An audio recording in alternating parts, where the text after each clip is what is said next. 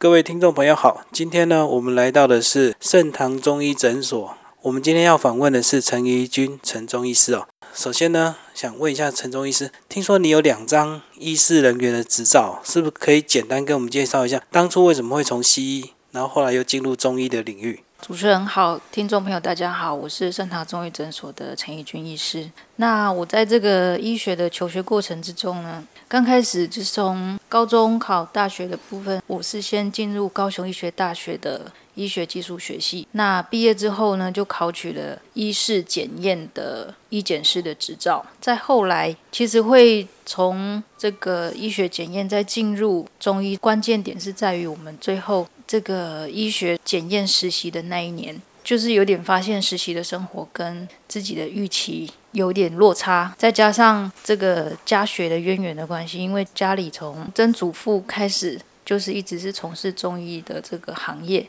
那后来就是考虑过之后，就决定报考中国医药大学的学士后中医学系。那考取之后，就考取中医师的执照，到现在开始执业这样子。你的招牌上面写是你五代中医哦，是没错。那当初为什么没有直接就念中医，反而又到西医去绕了一圈又回来？有一部分是因为这个考试呢，就是在。高中考大学的时候，有几科不是很理想，所以就跑到医学技术学习去了。其实这样子来讲，对我的中医的这个职业生涯，我觉得反而是一个帮助。因为其实现在很多人都会拿着检验单，或者是问医师说：“啊，那我现在这样子的情况，应该要做什么样的检查？”那我们就是有这个医学检验的背景的话，反而可以让他有。更多的建议，更周全的这个检验，那可以去帮助他身体去发现到底是哪个部分有什么样的问题，会比较周全。所以反而对你现在担任中医师会更有帮助。对，是的，因为现在很多人会拿着检验单过来嘛。那检验单过来之后，我们就是对于这些数据的研判，或者是他这个生化检验是怎么样做的，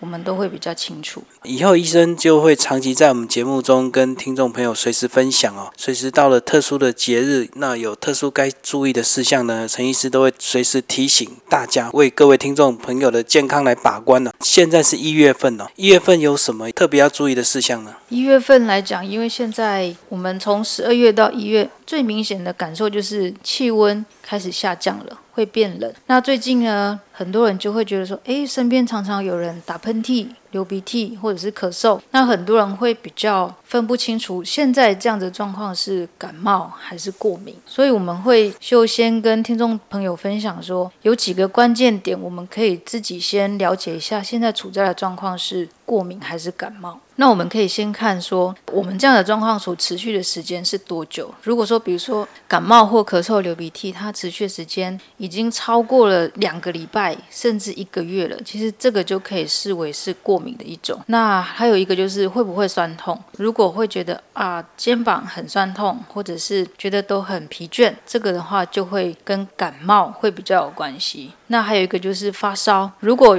会发烧，会觉得热热的，这个会跟感冒会比较有关系。再来就是大家比较能够看见，就是鼻涕醒出来的时候，大家要多留意一下自己的鼻涕，多看一眼自己的鼻涕。如果是黄色的鼻涕的话呢，这个就是跟感冒会比较有关系。那如果醒出来都是水水的、清清的，没有其他奇怪的颜色的话，这个大部分都是跟过敏会比较有关系。刚刚陈医师已经帮我们简单分辨，就是感冒跟过敏的差别哦。那再来是不是要跟我们谈一下这两种，它有没有什么要注意的事项？就是在饮食上或者是在生活习惯上。感冒跟过敏来讲，其实它大部分第一个最重要就牵涉到是我们免疫力的关系。免疫力如果下降的话，比较容易会感冒。另外就是免疫力比较不稳定的话，过敏的情况也会比较严重。所以这个部分，不管是感冒或过敏。我们的免疫力都是非常的有关系。那跟免疫力最有关系就是睡眠，因为现在大家这个生活都比较忙碌，睡眠时间会往后挪，但是这个就会造成我们错过了我们身体自我修复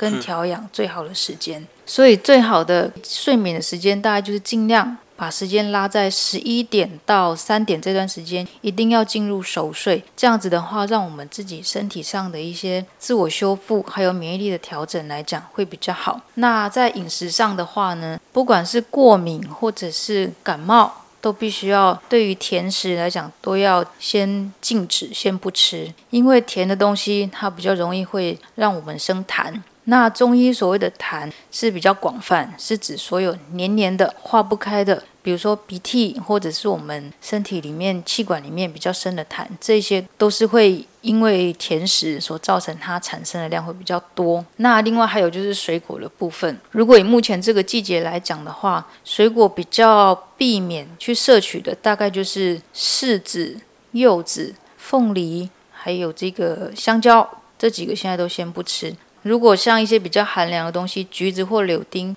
就是想要摄取的话可以，但是时间上来讲，尽量把它排在比较早一点的时间，比如说早上的十一点到下午三点这段时间，这段时间是这一天当中阳气比较旺盛的时候。所以如果说这些比较寒凉的橘子或柳丁之类的，想要摄取一些的话也是可以，但就尽量时间把它往前挪。不管是过敏或者是感冒，其实它在中医的治疗上是有非常好的疗效。所以除了我们平常免疫力的维持，还有睡眠提早、饮食上的一些留意之外呢，如果说对于感冒或过敏一直反复发生的听众朋友，我还是建议，如果可以的话，去采用中医的方式，会有比较好的治疗效果。那陈医师先跟我们讲一下，感冒跟过敏哪一种比较严重？如果以初期短时间来看的话，是感冒会比较严重。但是很多人就是感冒没有治疗好，到最后它又变成跟过敏又夹杂在一起，所以会变成这整个时间还有病程会拖得非常长。所以如果有感冒的听众朋友，会建议一开始的话就尽快去就诊。很多人都会觉得说啊，我忍一下，一下就过了就好了。但是很多在这个时间都错过了治疗的黄金期。一般我们传统的习惯，如果感冒或者是过敏啊，都很习惯看西医哦，然后反正就是打个针、吃个药，可能大概一两个礼拜就会好了。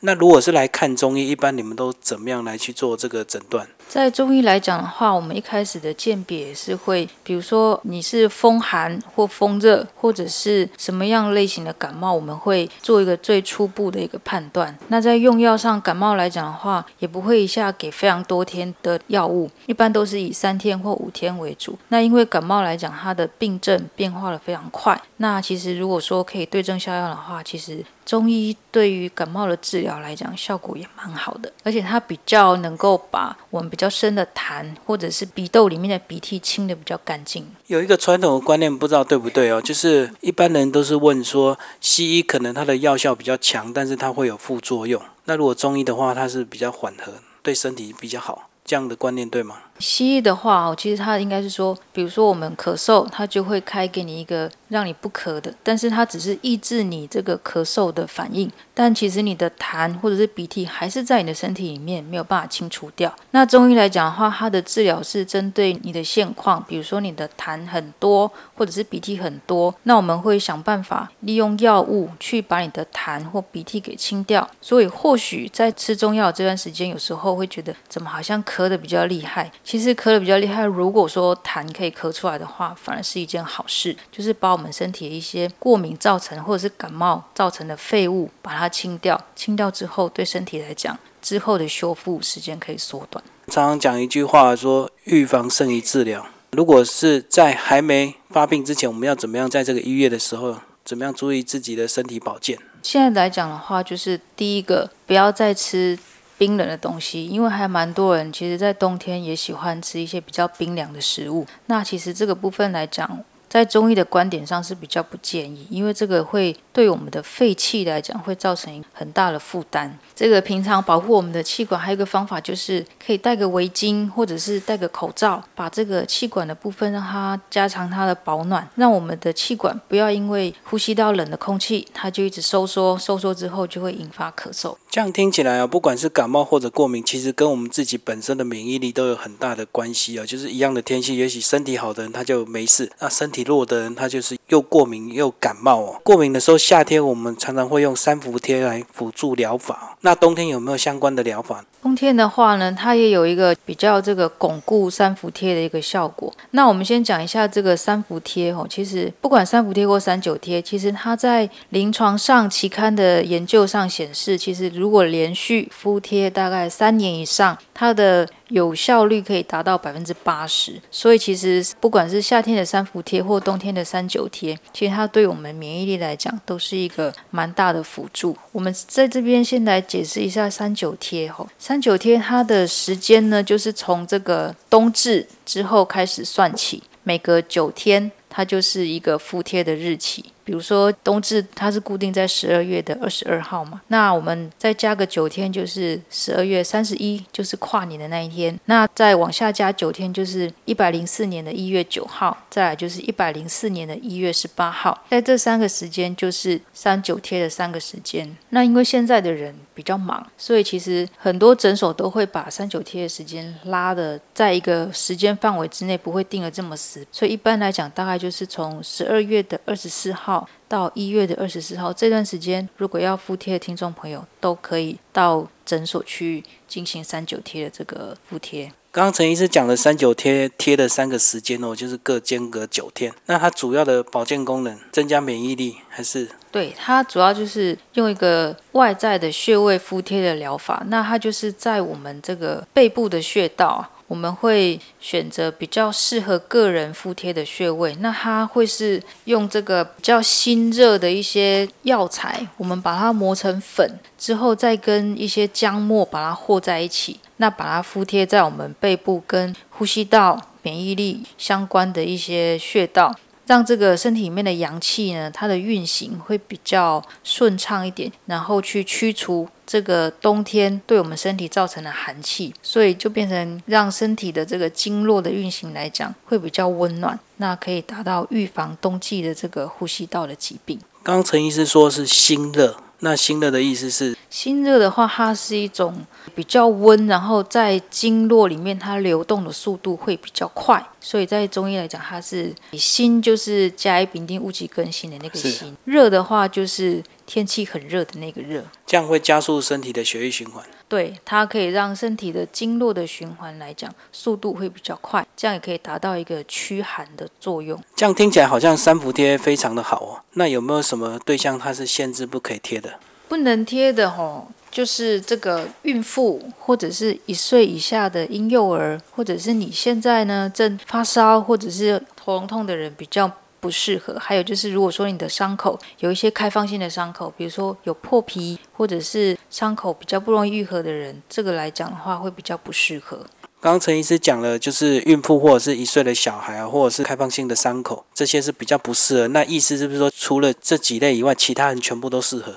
诶，其实不管三伏或三九贴哦，它比较 focus 是在对于过敏这个区块。所以像小朋友来讲的话，如果说他有过敏的体质，包括比较容易气喘啊、过敏性鼻炎或者是异位性皮肤炎，比较容易反复。感冒的这些小朋友都可以敷贴。那像成人来讲的话，如果说比较容易会有气喘、反复感冒，或者是年纪比较大的，容易会有一些慢性的支气管发炎的，这些都可以透过三伏贴或三九贴来达到改善。陈医师刚刚也介绍了三九贴的功效啊，还有一些适合贴跟不适合贴的对象哦。那在那个药就是类似一个药膏，然后回家自己贴就可以了。哎，这个的话哦，其实还是要到诊所来，由医师来诊断说，哎，这样子的体质，这样子的现况是需要敷贴在什么样的穴位？那敷贴上去之后呢，大概三到四个小时左右就可以把它拆下来。那如果像小朋友来讲的话，他的皮肤是比较敏感，就可以缩短敷贴的时间。比如说，我们可以把它缩到两到三个小时。那在敷贴的这段时间来讲呢，饮食上的话，就是一些比较冰冷的东西，或者是烧烤、炸辣。等等比较刺激的这些食物要避免饮食，这样子。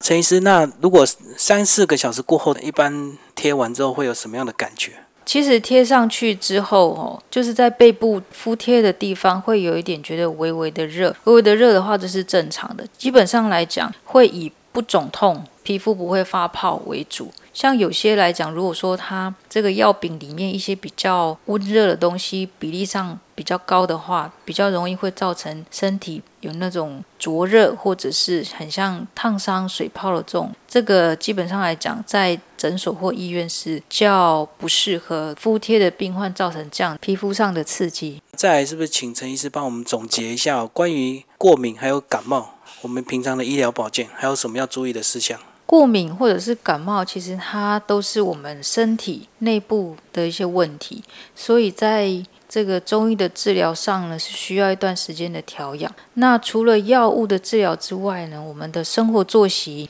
还有饮食，也会对我们自己的身体或者是这个治疗的效果造成一个很大的影响。所以在这边是要提醒大家，就是我们刚刚提过了，不论是三九贴或者是三伏贴呢，它是一个加强的疗法，但是我们不能因为说一年就是来贴个三伏贴或三九贴，其他时间对于呼吸道部分都不去照顾，就是作息也不规律，冰品或甜食还是继续这样子饮用的话，其实这个对过敏来讲的改善是会有困难。再请问陈医师哦，我们一月有什么样的农历节气？那有什么要注意的事项呢？在一月里面，它这个涵盖了二十四节气里面的小寒跟大寒，所以我们从字面上听起来就是这个气候呢会比较寒冷，所以我们第一个就是要做好保暖。比如说，我们刚刚提过外出或者是骑摩托车或在外面走路来讲，就是戴个口罩或者是围巾，把我们的呼吸道做一个比较保暖的一个保护。那再来就是饮食上来讲呢，不管是吃或者是喝，都是吃一些比较